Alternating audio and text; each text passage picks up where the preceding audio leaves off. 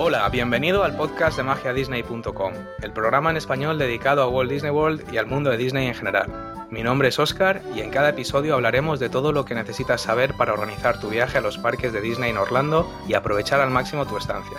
Igualmente, hablaremos de películas, juegos, libros y todo lo que tenga que ver con el universo de Disney. Puedes seguirnos en Facebook a través de la dirección facebook.com barra disneyadictos y enviarnos tus preguntas, sugerencias o comentarios a la dirección de correo electrónico info@magiadisney.com. Por último, no olvides registrarte en nuestro foro magiadisney.com para hablar de Disney con otros fans como tú. Hoy tenemos un gran programa para celebrar nuestro quinto episodio tenemos con nosotros a un invitado muy especial. Se llama Antonio, aunque seguramente le conocerás como Tony Silver en los foros de magiadisney.com y en nuestra página de Facebook. Tony es uno de los miembros más activos de nuestra comunidad. Visitó Disney World por primera vez en 2008 y está plenamente inmerso en los preparativos de su próximo viaje para 2012. Así que hoy repasaremos con Tony todo lo que necesitas saber para organizar tu viaje a Disney. Así que relájate y ponte cómodo, porque el show de magiadisney.com está a punto de comenzar.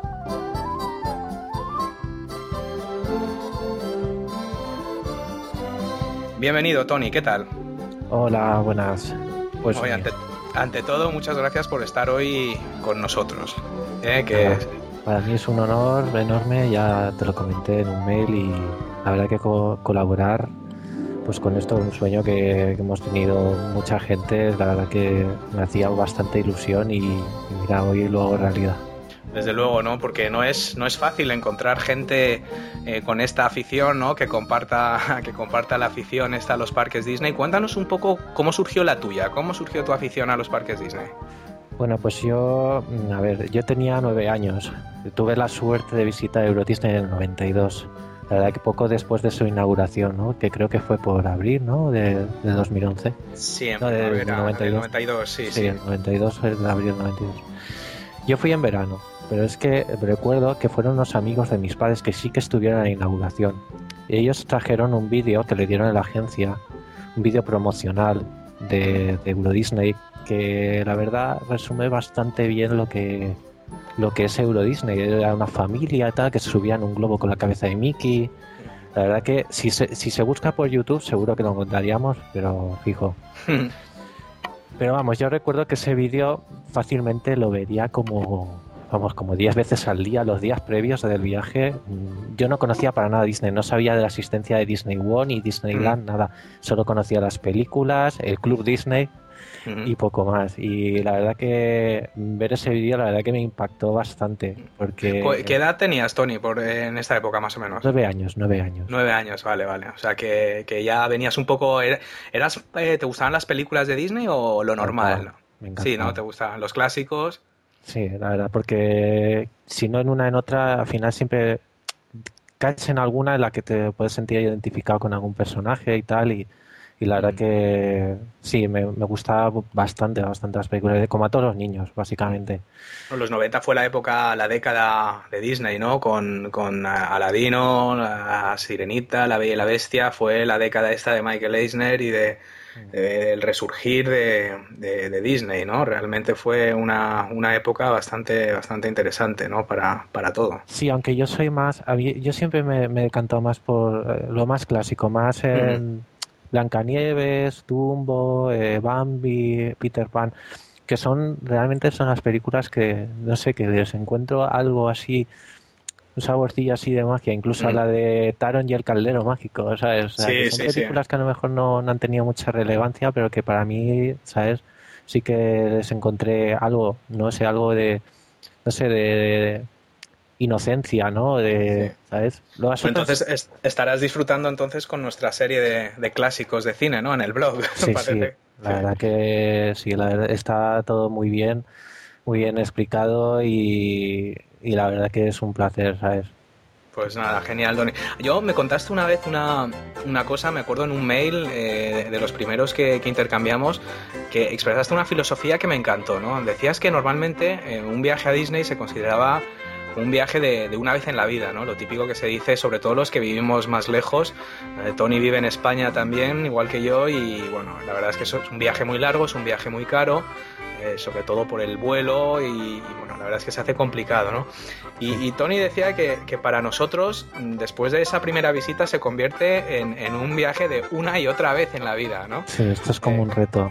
Exacto, ¿no? Yo creo que vas una vez y ya estás pensando... A ver, ya piensas en volver a intentarlo, intentar a ver cómo conseguir el dinero y bueno, eh, la verdad que es difícil porque es un viaje costoso pero mira, es que luego tiene, tiene su premio, ¿no? Y la verdad que realmente es, pues eso, es el...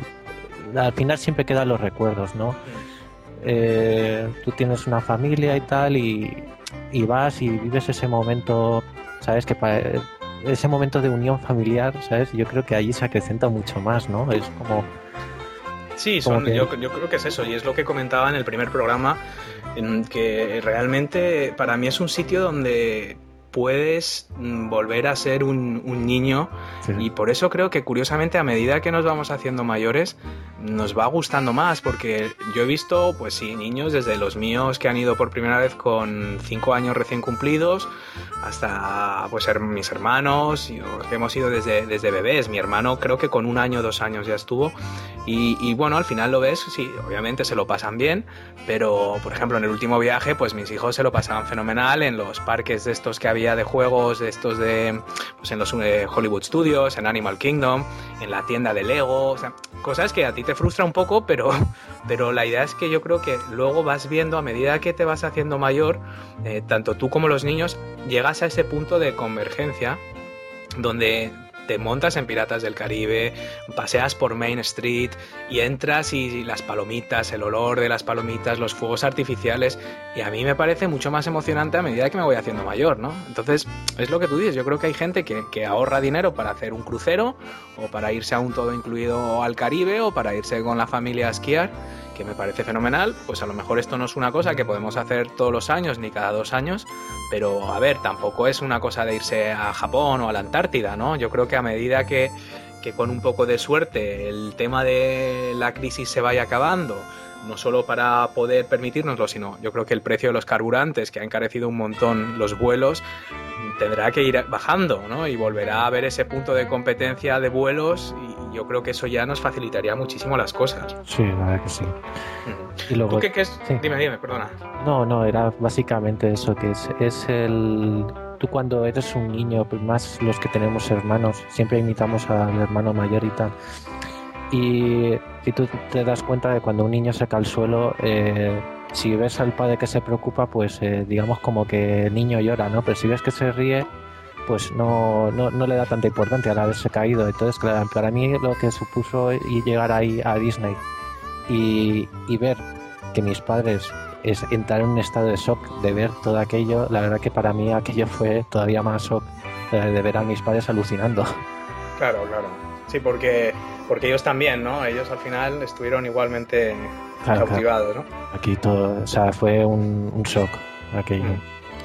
¿Tú qué crees que es lo que, lo que tiene? O sea, aparte de esto que hemos comentado, mm, si tuvieras que, definir un poco lo que tiene Disney, ¿qué es lo que nos hace querer volver una y otra vez? ¿no? Para, para mí es eso, ¿no? Es, yo creo que si tuviera que decir una cosa es es volver a verlo todo desde la óptica de, de, un niño, ¿no? Meterte en esa burbuja y, y por un momento olvidarte de todo y, disfrutar de esas cosas. Vamos, tanto que yo me he estado planteando hacer un viaje yo solo, ¿eh? Porque, porque mira, me, dicen, no te da pena no ir con los niños lo que sea. Y bueno, ya iré más adelante con los niños y seguro que ellos lo van a disfrutar también más adelante, pero es que mmm, para mí, ya te digo, que es, que es ese tema, ¿no? ¿Tú cómo lo resumirías de alguna forma? Sí, bueno, yo, tú lo comentas aquí en el blog y yo la verdad que sentí lo mismo. En, ese, en el mismo momento que, pisé Main Street y vi el castillo, vamos, aquello se destapó la caja de Pandora. Eso es una explosión de música, color y arte, ¿sabes? Es como si estuvieras en una película de Disney. Pero no solo por las atracciones, sino es que vivir Disney es avanzar por Main Street y ver cómo te saluda el que vende los globos o de las palomitas recién hechas. Llegas al Central Hub y te recibe el cuarteto de Main Street con sus voces. La verdad es que entras en una atmósfera en la cual es como que te sientes especial, aún compartiendo el espacio con 40.000 personas más. Sí, son los detalles. Yo ahí coincido contigo, ¿no? Yo, para empezar, no soy una persona de, de atracciones así muy fuertes, ni de los thrill rides así, ¿no? de montañas rusas o atracciones así muy violentas. Con lo cual, mm, a, mí, primero, me gustan las atracciones más simples de, de, Disney y sobre todo lo que comentas, ¿no? De la ambientación, ¿no? De, de esa ambientación de Frontierland, de Liberty Square, de eh, los detalles, ¿no? Sobre todo esos detalles, ¿no? Yo valoro mucho el aspecto de, diseño eh, del trabajo, ¿no? Y he leído mucho, eh, tengo muchos libros sobre cosas que nos parecen accidentales, de, bueno, pues el árbol de, de Liberty Square o el árbol de no sé qué, o cómo está pintada tal sitio, o el suelo de tal otro, o la música de fondo que apenas es perceptible, pero que contribuye un montón a, esa ambientación, ¿no? Yo, es un trabajo espectacular y, ya incluso a nivel empresarial, que también es un tema que me interesa mucho, mm, yo admiro gente pues como Steve Jobs y este tipo de gente que ha creado algo, y Walt Disney, o sea, lo que, lo que hizo esta persona, que fue pionero en el concepto de parques temáticos y en, crear este, esta, este entorno inmersivo,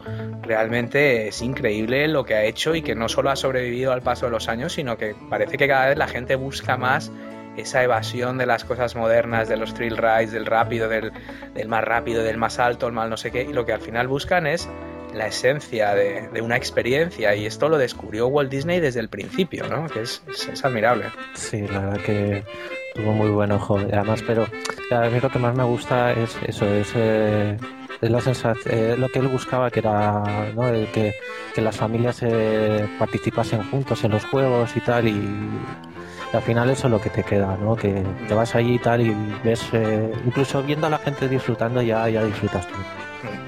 Pues así, Tony, si todo va bien, en 2012 vuelves a, a Disney, ¿no? Entonces tu viaje de 2012 además tiene un motivo muy especial, que es celebras tu boda y habéis decidido ir a, Disney. A mí lo que me gustaría saber es si tu pareja, si tu futura mujer, comparte esta afición contigo por los parques de Disney o piensa que, somos unos frikis sin remedio, ¿no? Contabas en el foro que me hizo mucha gracia que cuando fuisteis a Euro Disney, eh, que al principio ella pensaba que era un poco como portaventura y decías que se te erizaba la piel, ¿no? Me hizo mucha gracia esto. Ahora, ¿cómo, ¿cómo está la situación? Vamos a ver, esto es uh, básico. Yo, mi pareja, pues no, había, nunca, nunca, había, solo había viajado pues a Portaventura y tal, y eso como en lo que se refiere a parques temáticos, ¿no? Y yo le comentaba, digo, Disney pues no tiene nada que ver, o sea, es que sí, ella ve, pues a lo mejor veía el Dragon Khan y decía, oh, el Dragon Khan, madre mía, por Dios. Y digo, no, o sea, es que vas a ver una atracción en la cual eh, vas a ir andando y te lo vas a pasar igual de bien que si te estuvieras montando en el Dragon Car. Y solo vas a ver cosas, no vas a sentir velocidades eh, tal.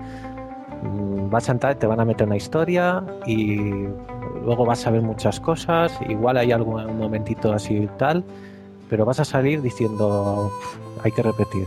Y efectivamente, eh, actualmente la atracción favorita de mi novia es la, en la Big Thunder Mountain.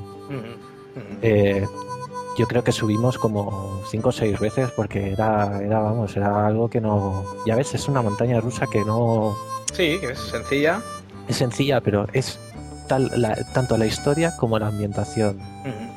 Y luego es verdad que cuanto más quieras profundizar, mm, empiezas a tirar del hilo y puedes verlo como una atracción normal y puedes verlo ahí, rascar la superficie, pero en cuando empiezas a hurgar hay una pedazo de historia. Eh, yo creo que lo conté en algún capítulo anterior, pero eh, de hecho la historia de Big Thunder Mountain en Disneyland París es, una de mis favoritas porque está enlazado con el Haunted Mansion y, cuenta la historia de, de, cómo el, dueño del Haunted Mansion vivía en... Pues el, dueño de, una, de un sitio estos que buscaban oro, se hizo rico con el oro, pero luego ya se acabó el oro, la ciudad se fue todo el mundo, se quedó una ciudad fantasma y de hecho en París me parece que está en el Thunder Mountain está en Frontierland. Sí. Eh, en, cada, en cada ciudad del mundo el Haunted Mansion está eh, en cada uno de los parques Disney eh, cambia de lugar. En Tokio me parece que está en Fantasyland y, y aquí se une toda esa historia de Frontierland entonces hay una relación directa y si empiezas a tirar del hilo de la historia de Thunder Mountain, llegas a la historia de, los dueños del Haunted Mansion, de cómo se deprimió y mató a la mujer y toda la historia, ¿no? Entonces tiene eso, ¿no? Tú, el viaje tuyo está previsto para mayo, ¿verdad? Efectivamente. En ¿Y por qué elegiste esta fecha? Cuéntanos un poco ventajas, inconvenientes a la hora de decir la fecha. Eh, ¿Cómo te lo planteaste? Básicamente yo cuando fui en el 2008 fui en agosto en la segunda quincena y eso tiene un pro y tiene un contra. El pro es que los niños de estadounidenses ya, ya empiezan el colegio, con lo cual es un es una temporada de verano, pero digamos que tiene un poquito menos de, gente y tal pero claro, me pilló en huracanes, eh, tormentas tropicales, vamos, yo prácticamente conté las horas de sol, que realmente eso mejoró bastante lo que, lo que yo me había idealizado ¿no? antes de ir. Eh, mayo, ¿por qué mayo? Bueno, pues básicamente mayo pues, pues es una fecha, estamos en primavera, la verdad. Eh, allí hace más calorcito, ¿sabes? eh, tenemos previsto, claro, tenemos previsto nadar mucho esta vez. y, claro, queríamos un. Que queríamos buen tiempo. Sobre todo que, no, que no sean ni huracanes y, ese tipo de cosas, ni tormentas y tal. De, de, afluencia, ¿cómo ves mayo? De los eh, calendars y esto. Vale, yo me hice bueno, yo tengo, eh, tengo, tengo una relación de mucha amistad con mi, con mi querida guía no oficial de Disney, ¿vale? Que, y con Touring Plans. Eh, me hice lo que es el plan de, además que creo que lo ofertas en el blog, ¿no? sí, eh, tenemos un descuento del 10% sobre la suscripción anual, que creo que son 10 o 12 dólares, una cosa así. Sí, sí. Y la verdad que está muy bien, porque luego tiene una aplicación para tanto para iPhone y para, para Android que es el tema de, que, bueno, es muy entretenida. Yo la verdad que la miro de vez en cuando porque te pone el horario, lo que hay de cola y tal. Me imagino ahí, tal, ahí, ay, mira, media hora de cola. Sí, Lines me parece que se llama, ¿no? Sí, sí. Y, y en mayo, pues he visto, eh, por estadística, veo que mayo es un, es un buen mes. No es, eh, no es un mes de estos de, poca afluencia, ¿no? Pero lo veo que es un buen mes para, para, para ir allí y tal y pillar un tiempo un tiempo bien, ¿sabes? Que no te, que no te haga ni mucho frío ni mucho calor. Y la verdad que con la experiencia ya que más o menos ya sé a lo que tengo que a lo que tengo que ir y cómo tengo que hacer las cosas, pues yo creo que sobre todo la clave es eso, ¿no? Lo que has dicho de los touring plans, yo creo que sí que ayudan mucho. Mm, sobre todo si vais, como vais vosotros dos, yo el último viaje que iba, bueno, iba, iba mis padres, mi mujer, mis hijos, mi hermano con su novia desde Los Ángeles, vino mi hermana, nos juntamos todos y yo iba con los touring plans diciendo lo que había que hacer a cada minuto y la verdad es que se mosquearon un poco conmigo. Al final acabó la cosa un poco tensa, porque yo decía que había que estar fuera de la habitación a las siete y media, eh, los niños no podían con su alma y era un poco lo que llaman comando touring, ¿no? El comando touring es, es, es, es otro enfoque. Es verdad que que hay gente que le gusta, hay gente que no, pero yo creo que vais vosotros, que vais un poco con ganas de verlo todo y, con energía y, es fundamental, ¿no? Porque incluso en las épocas de mayor afluencia está científicamente comprobado que estos planes de verdad te ahorran eh, te ahorran cola y si está realmente hay formas óptimas para ver el mayor número de cosas en el menor tiempo posible, ¿no? Sí, completamente. Además, yo mm, el, el Touring Plans, la verdad que está, está muy bien para lo que has dicho tú. Sí que hay, eh, claro, hay, hay polémica porque siempre, si vas, sobre todo si vas con gente, pues eh, te encuentras con eso, ¿no? De que, ay, pues ahora a mí no me apetece levantarme pronto y tal. Pero yo sí que hay una cosa que recomendaría encarecidamente, eh, incluso antes de seguir lo que es el Touring Plan, y es que hay que madrugar. Sí, está claro, sí. Esa es la clave. La clave es levantarse pronto y estar ahí antes de que abran el parque. Porque si lo consigues, si lo haces, eh, te puedes permitir luego el lujo de por la tarde volverte a casa, digo, a casa, digo, volverte al hotel. Sí, sí, esto es la, maldición de la maldición de saber. el, saber es bueno, ¿no? Y yo creo que yo creo que cuanto más informado esté uno, mejor. Sí, sí.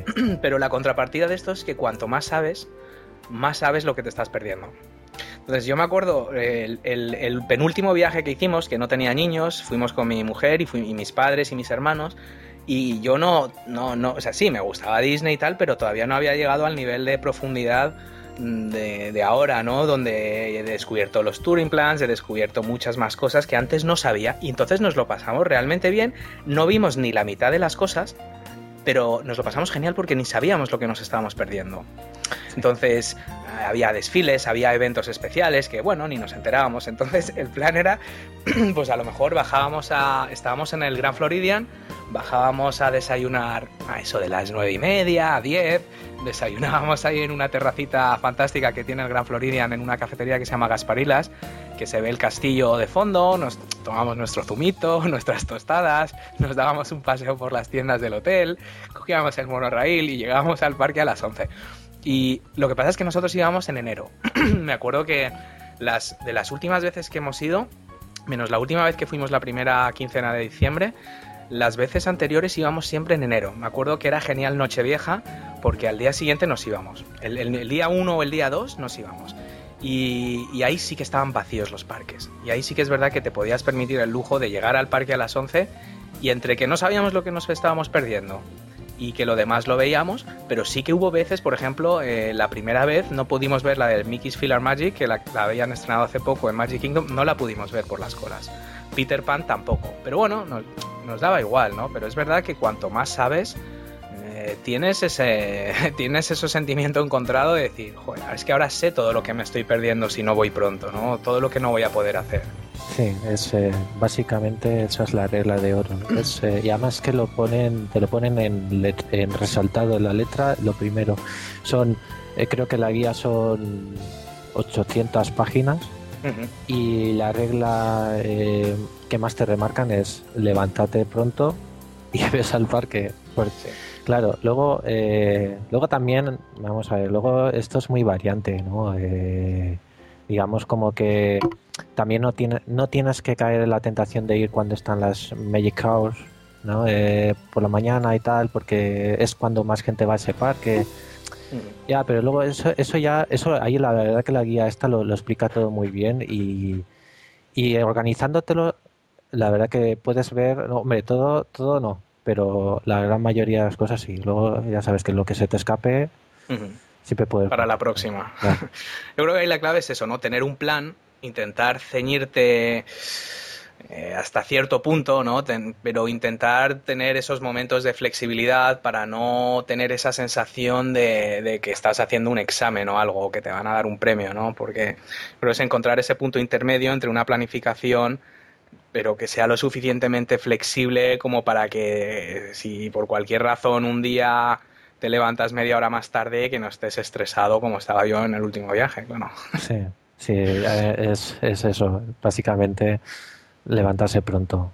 Cuéntanos un poco, Tony, el, el, itinerario que tienes previsto. Hace poco en el foro de Magia Disney pusiste, eh, empezar, pusiste un itinerario sí. Mm, que no, no, sé si es el definitivo, pero yo lo leo y, y, tú luego me cuentas un poco si has cambiado algo o si es más o menos así. Sí. A ver, llegas el día 14, ¿no? Exacto. Vale, entonces vas primero a Universal, tienes sí. el check-in, llegada al Hard Rock Hotel. Sí. Eh, día 15, Universal Studios Orlando City Walk, todo es lo que es la parte comercial de Universal. Sí. Eh, día 16, Islands of Adventure. Sí. Y tienes el, el checkout. Supongo que por la tarde, ¿no? Estarás ahí todo el día en Islands of Adventure. Exacto. Y luego haces el check-in el mismo día 16 en Pop Century. Sí. Ya llegas a Disney y tienes ya, pues, día 17 Magic Kingdom, día 18 Epcot, uh -huh. 19 Animal Kingdom y Downtown Disney, que está bien porque Animal Kingdom a la hora de la comida, si llegas pronto, ya lo has visto todo. Uh -huh. Día 20 Hollywood Studios, 21 Discovery Cove y Boardwalk Disney, que está fenomenal la zona de Boardwalk, que yo no lo había visto hasta, hasta diciembre en el último viaje y nos encantó. Lo que pasa es que tuvimos muy mala suerte con el tiempo nosotros. Sí. La verdad es que en diciembre hizo, vamos, íbamos con gorro, guantes y bufanda, cero grados, un frío que no te imaginas. Fue, me parece que fue la mayor hora de frío como en 50 años en Florida y tuvimos muy mala suerte. Y el día que estábamos en Boardwalk ahí jugando pues, con los niños en la arena, en, que ahí hay unas playitas artificiales, uh -huh. y hacía un frío que no te imaginas, pero con buen tiempo eso debe ser chulísimo. Uh -huh. Día 22 te vas a SeaWorld y luego Downtown Disney otra vez. 23 mm, repite Epcot, Hollywood Studios y Magic Kingdom, que ahí supongo que ya con el con, con, el Park Hopper pues aprovecharás para ir viendo cosillas sueltas que te hayas dejado. Día 24, el penúltimo día, Hollywood Studios, Epcot, Magic Kingdom. Y el último día ya haces el checkout, el día 25 de mayo, y Downtown Disney. Sí. Esto es más o menos como lo tienes, ¿no? Exacto. Yo este itinerario me lo he hecho, claro, ya he, aprendido de, los errores que, tuve en el otro viaje, ¿no? Bueno, errores. Básicamente, pues que, claro, todo se debió al mal tiempo. El mal tiempo pues hizo que a lo mejor hubo un día que, no podíamos salir del hotel por el tema de la tormenta fe y tal. Y luego también, pues, eh, el anterior viaje eh, fui con mi madre. Fui con mi madre y bueno, pues sí, pues, eh, te lo pasas muy bien, pero claro, esto es eh, con, tu madre, pues es también como ir un poco con, los chiquillos pequeños, ¿no? Pues que, tienen un aguante, ¿no? Y hay muchas cosas que no, que no puedes hacer, pues, pues no pueden seguir el ritmo. Ahora que vamos eh, mi novia y yo, pues sí, la verdad que estamos más preparados y andamos y esas cosas y yo creo que sí que podemos hacer todo, todo esto. Mm.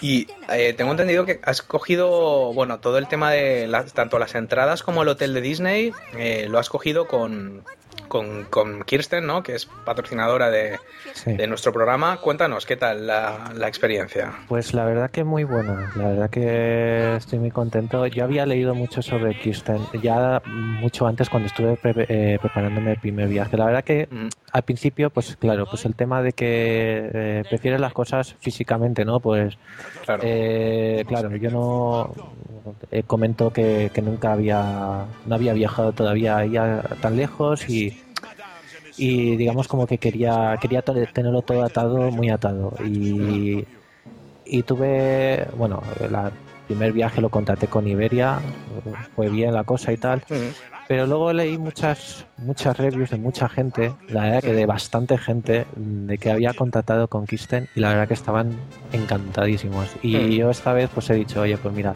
voy a darle la voy a darle la oportunidad y que que nada que me haga la oferta y y la verdad que me pasó una oferta que la vi bastante buena.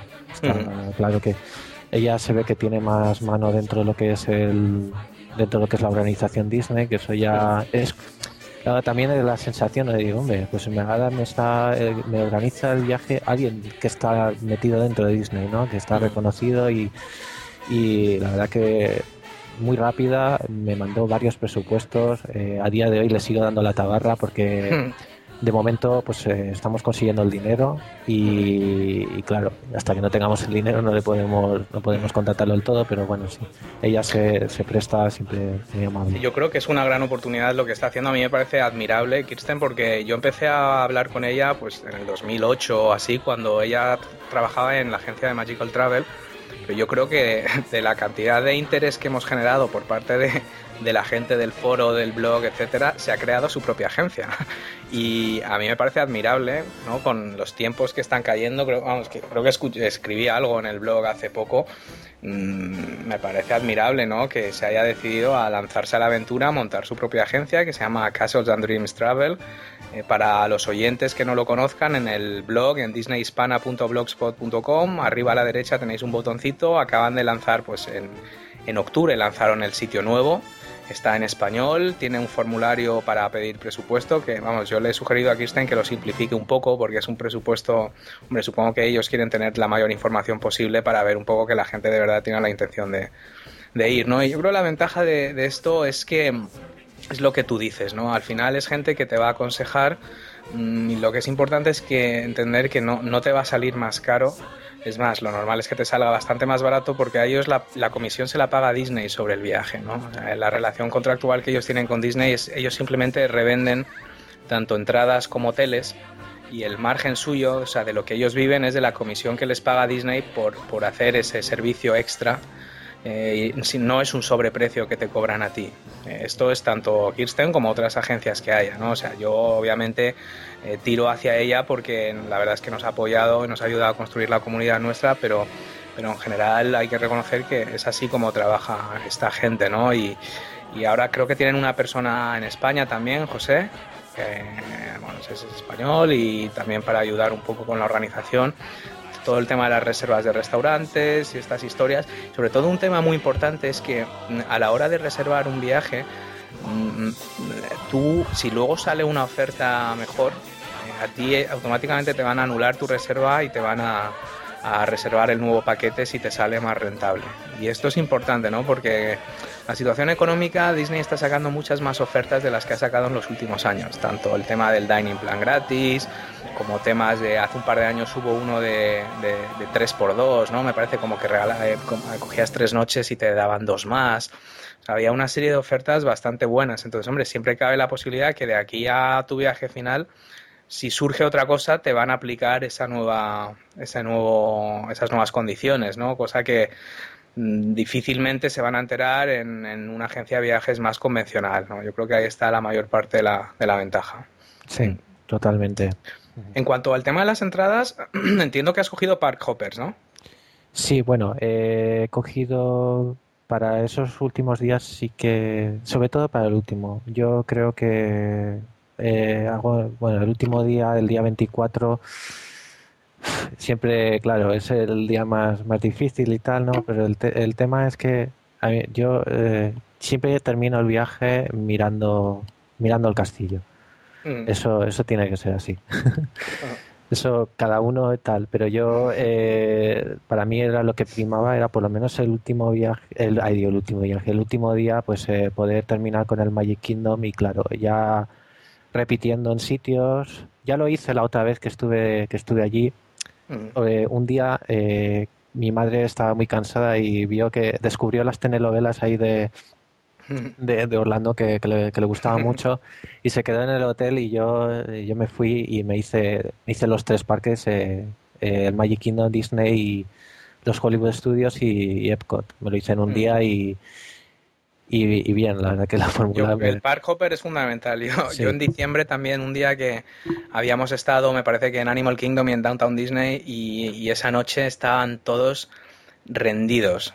llegamos al hotel y a las 8 estaban todos metidos en la cama, porque no podían más. Entonces yo dejé a todos en la cama, durmiendo, y era un extra Magic Hours, me cogí el monorail a Magic Kingdom hasta la una por ahí que tenían extra Magic Hours, y me vi todo. Me vi Haunted Mansion, me vi Hollow Presidents, me vi Big Thunder, me vi Piratas, me cundió, que no, te puedes imaginar. Y entonces, eso sin Park Hopper no lo puedes hacer, está claro, ¿no? Yo creo que es una cosa, merece la pena quizás, no sé, ¿cómo te sale de precio cogerlo solo un día? ¿Te compensa? O, porque sabes que, claro, los tickets a medida que los vas cogiendo, nosotros al final me parece que íbamos a haber ido a Universal, en la última vez no fuimos a Universal, y, entonces teníamos un par de días sin entradas. Entonces al final agregamos el Park Hopper un día más o dos días más y nos costó como 10 dólares por persona o algo así. habíamos cogido ya 8 o 9 días y el día adicional, sabes que a medida que vas añadiendo días al Magic Your Way ticket este, te van saliendo cada vez más baratos.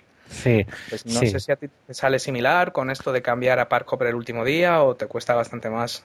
Bueno, eh, yo creo que me costará un poquito más por el hecho de que, claro, de que los otros días sí que voy con, el Magic Your Way.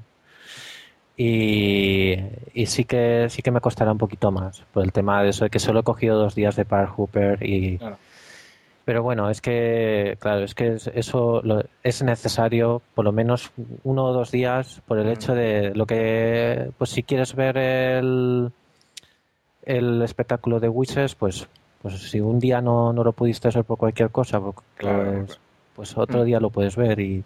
No, tienes lo mismo con Fantasmic, ¿no? En los Hollywood Studios, que ahora, ahora no sé, me parece que ahora ya lo están haciendo, por lo menos durante el verano lo han vuelto a hacer todos los días, pero justo antes del verano y me parece que ahora en otoño otra vez lo hacen solo dos o tres días por semana, entonces si no te pilla ese día en los estudios es una faena.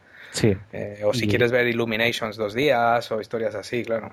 Sí, yo creo que y yo creo que el Fantasmic es un espectáculo bastante recomendable como para ir a adrede a verlo a mm. los Hollywood Studios. Exacto. Eh, en cuanto a hoteles, has, elegido Pop Century. ¿Aquí es donde te quedaste la última vez? No. Yo la otra vez estuve en los All Stars, en el, en el Music. Bueno, entiendo que el Sports y el Movies es prácticamente el mis, prácticamente igual, ¿no? Tiene la misma distribución y piscina y tal. No es que esté descontento, la verdad que me, me gustaron mucho lo que son los hoteles. Eh, la atención, luego la habitación, pues, pues básicamente es una habitación que vas a pasar la noche, sí, un poquito decorada con el tema tema Disney y tal, de la música y poco más.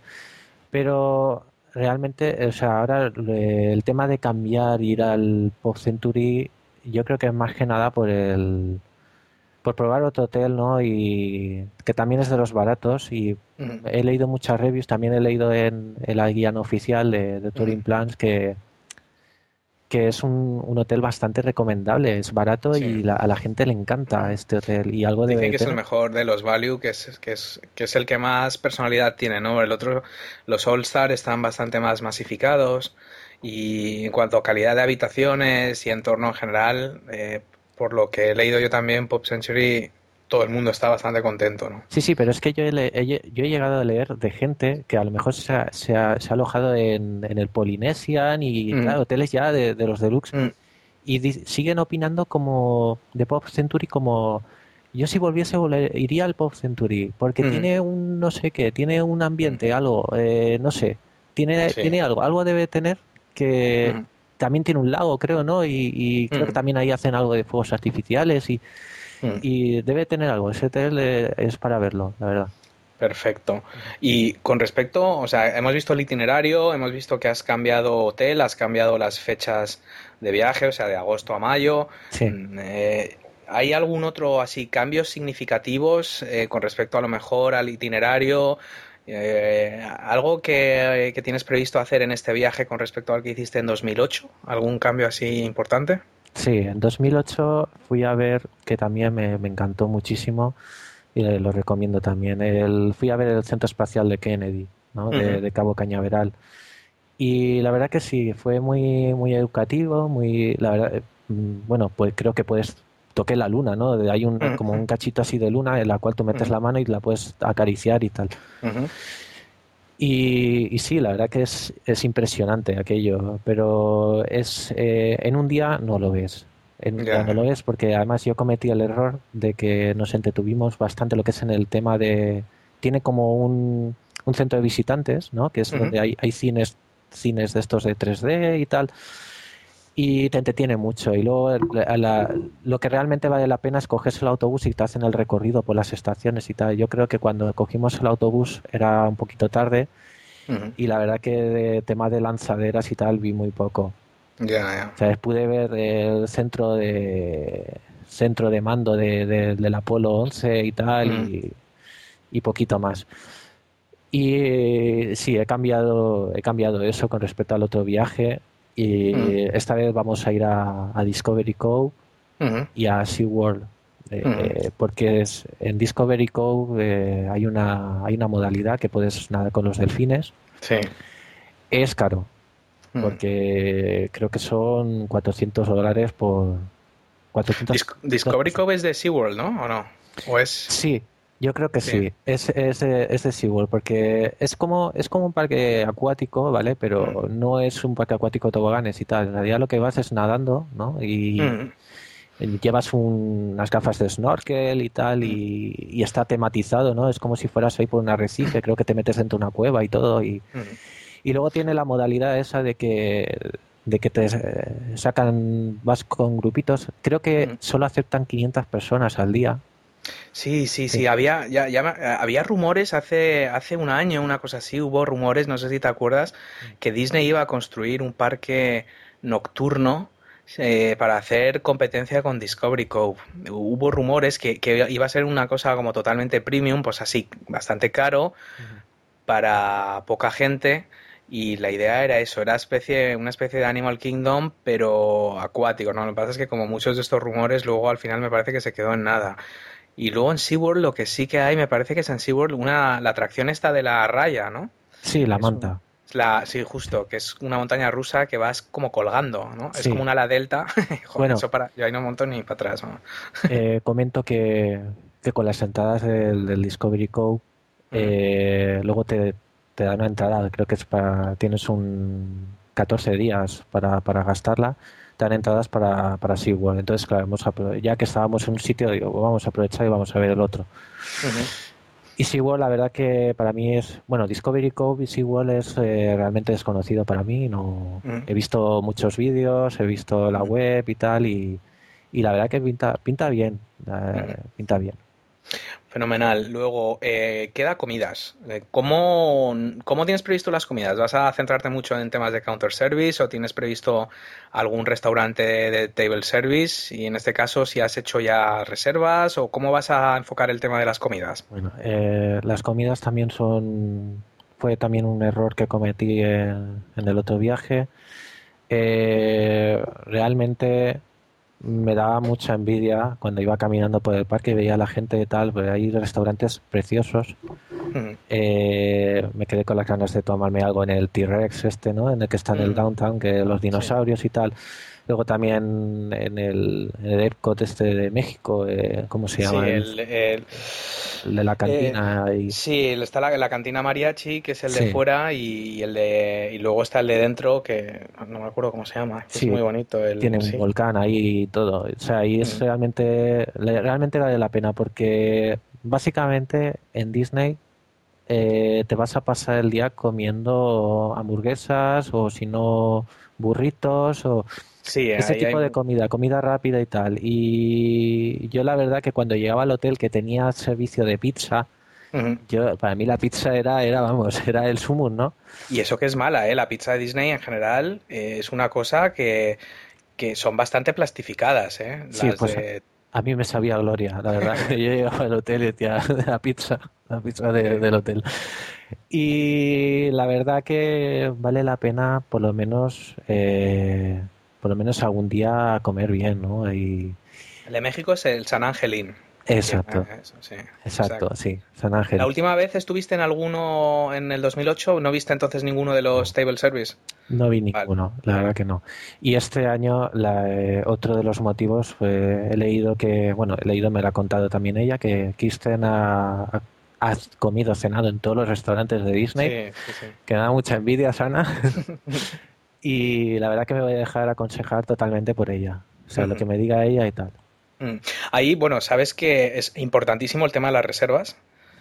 Mm, eh, eh, las reservas siempre han sido 180 días de antelación, son prácticamente seis meses, ¿no? que también me parece una salvajada, pero luego lo bajaron a tres meses, estuvo un tiempo a tres meses, es decir, que tú ya desde 90 días antes podías reservar. Pero claro, el problema es que la gente al final estaba acostumbrada a esos 180 días, lo han vuelto a pasar a 180 días. Entonces, esto yo me acuerdo cuando nosotros íbamos, nunca reservábamos. Es decir, nosotros jamás sabíamos ni que se podía reservar, y mucho menos con seis meses de antelación. Como mucho, yo recuerdo a mi padre que cuando llegábamos a un parque por la mañana, eh, eh, en Guest Relations reservaba. a mi padre le encanta el Brown Derby de, Hollywood Studios, y todos los viajes eh, comíamos en el Brown Derby de los Hollywood Studios y reservaba la misma mañana. Entrábamos en el parque, reservaba en el restaurante o en el Guest Relations y nunca había ningún problema. Pero claro, aquí se juntan dos cosas. Primero, el tema de los horarios nuestros, es decir, si tú comes a las 2 o a las 3 de la tarde vas a tener más facilidad y que nosotros íbamos a principios de enero, con lo cual no había problemas. Pero a raíz de temas como el dining plan y distintas ofertas de compra que al final lo que han permitido es que mucha gente que antes no se podía permitir o, simplemente no le compensaba comer en un, eh, en un table service, ahora como lo tienen incluido en el paquete muchísima gente, pues ya lo hacen. Entonces, ha habido una avalancha de reservas que efectivamente la gente a las 7 de la mañana, 180 días antes, como quieras hacer lo del castillo de la Cenicienta o lo de las princesas de Noruega o las comidas, desayunos con personajes, por ejemplo, en el Ojana del Polynesian o alguno de estos, de verdad lo, o sea, es muy recomendable hacerlo con esos 180 días. Mm. Entonces, si tienes alguna idea, yo, bueno, esto lo, lo gestiona Kirsten o lo puedes hacer tú directamente, pero sí que te recomiendo porque, claro, mayo eh, es ya los 180 días. Sí, sí, o sea, básicamente... Ahí es hacer el plan, ¿no?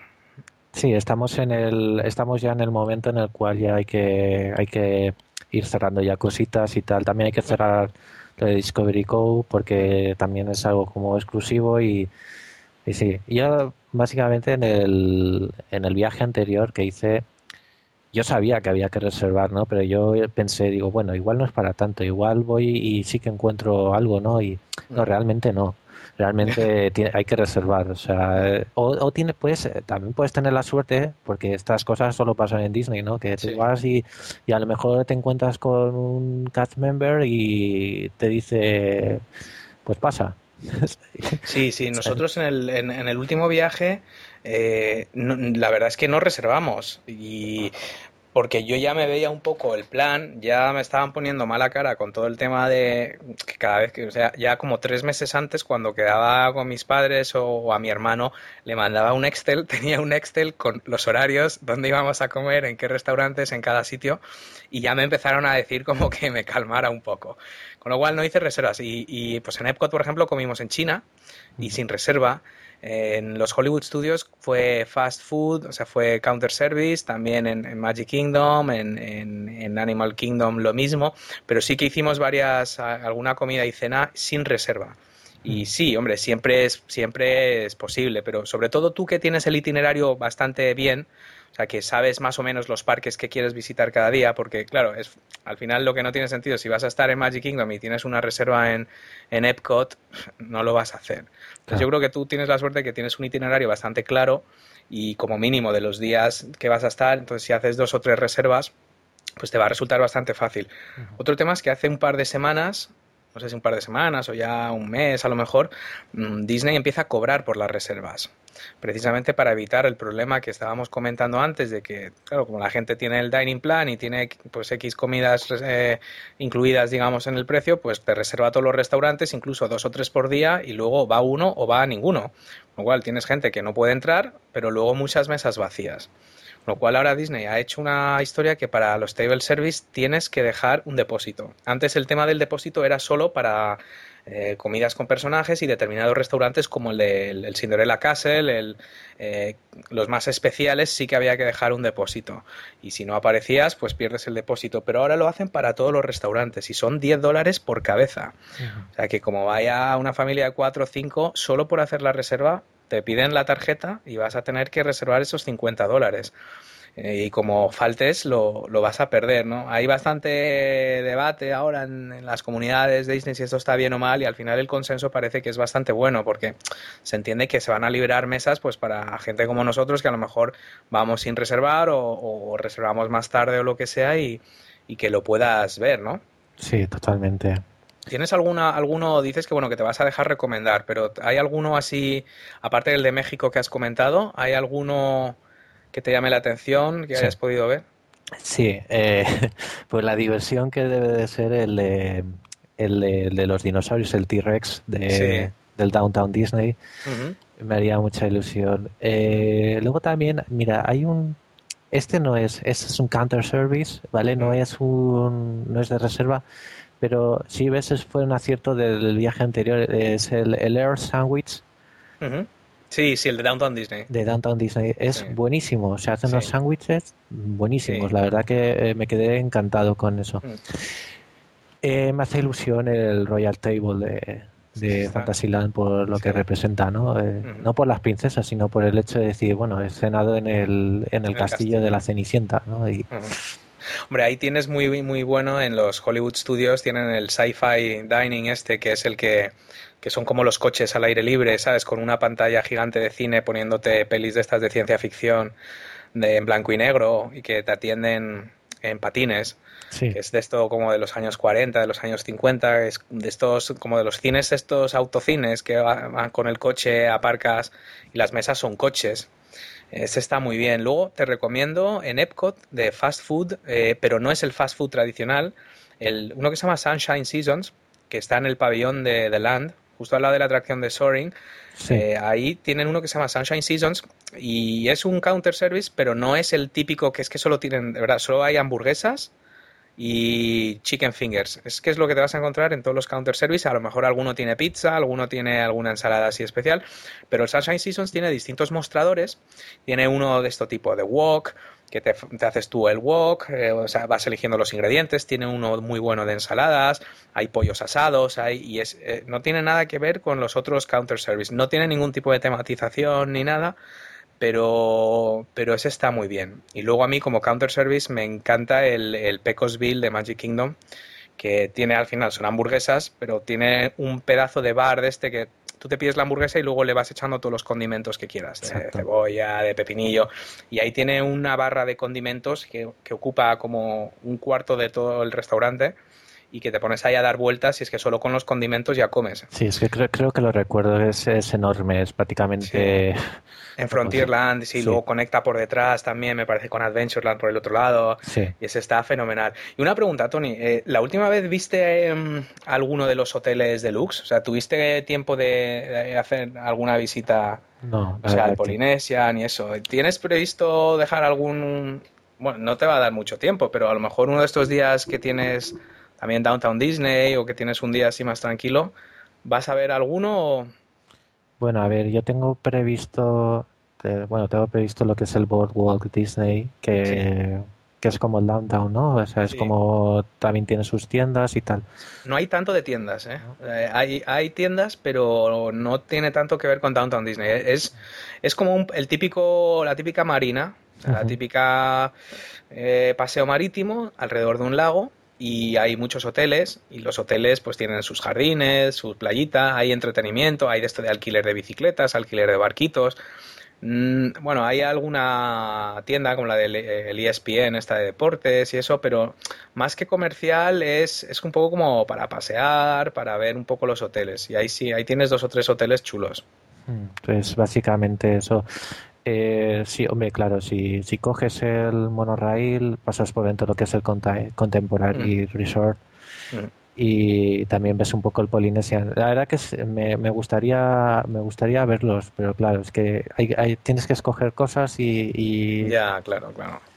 igual, igual sí, igual sí, por el tema de que, claro, es que en el anterior viaje me perdí me perdí me perdí muchas cosas por el tema de, del tiempo ¿no? que hizo y claro y, y sí, la verdad que, que, ahora sí que tengo otra oportunidad ¿no? para ver al, por, lo menos el Polinesia, ¿no? Un poco, ¿no? También hay un restaurante ahí, ¿no?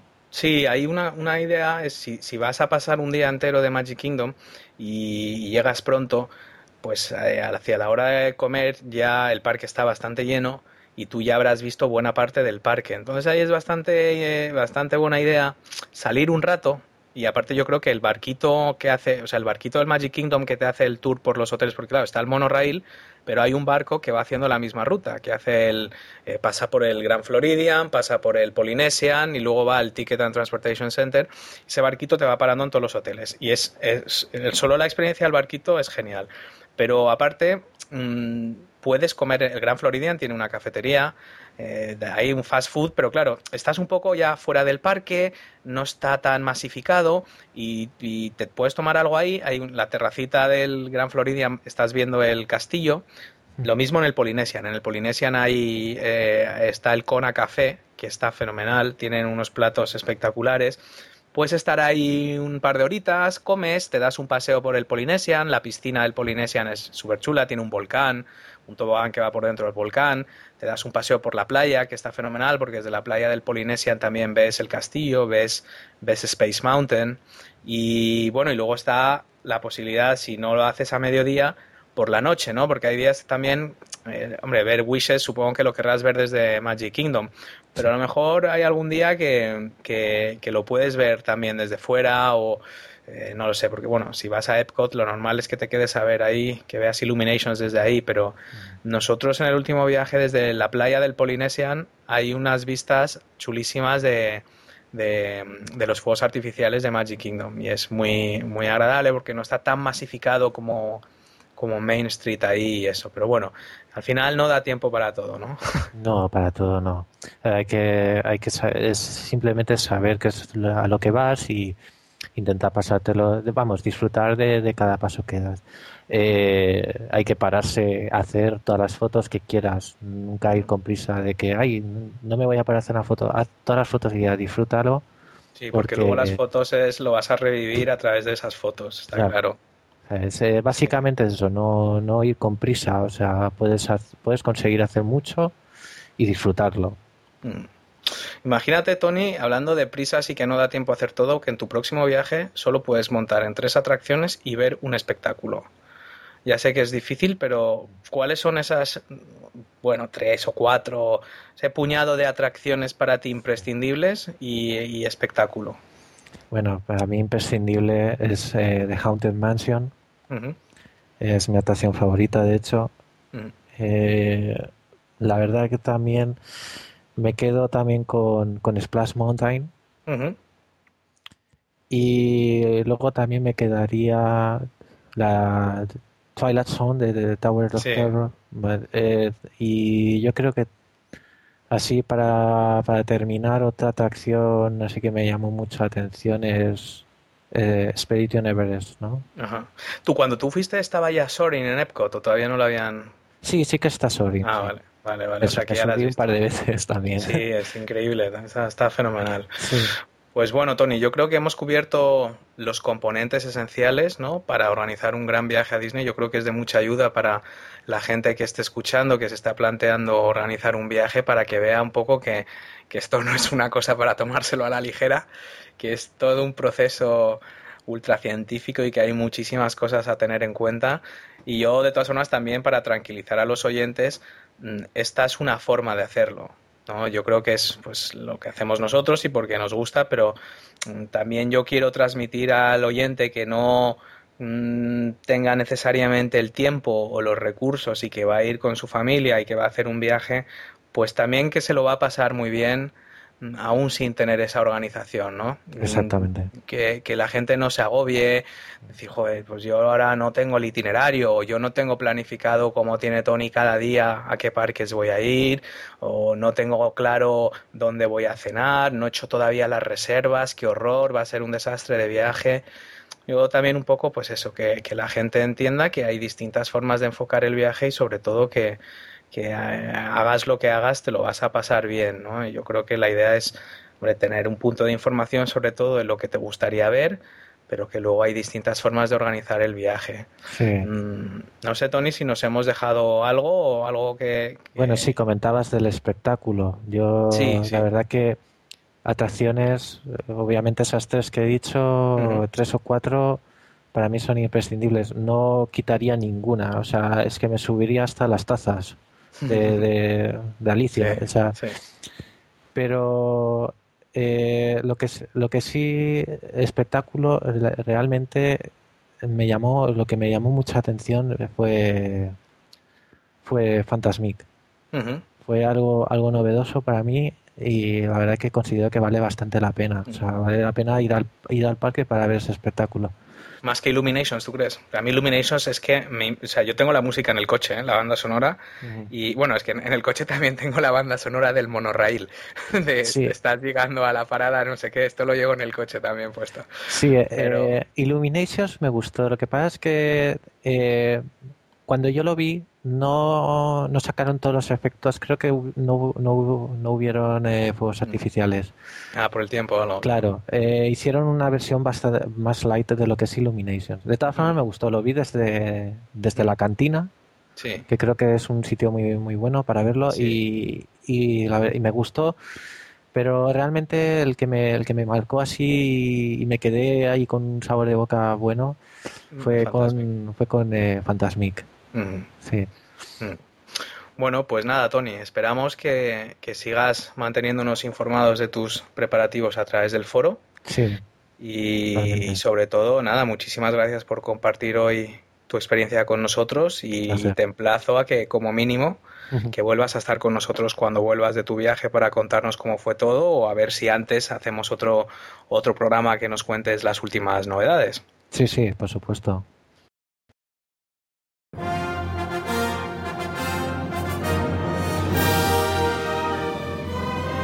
Bueno, pues entonces aquí concluye el quinto episodio de nuestro show. Esperamos que os haya gustado. No olvides que puedes contactar con nosotros en Facebook a través de la dirección facebook.com barra disneyadictos, en el foro magiadisney.com o escribiendo un correo electrónico a info magiadisney.com. Como dijo Walt Disney, y con esta frase nos despedimos hasta el próximo programa, todos nuestros sueños pueden convertirse en realidad si tenemos el coraje de perseguirlos.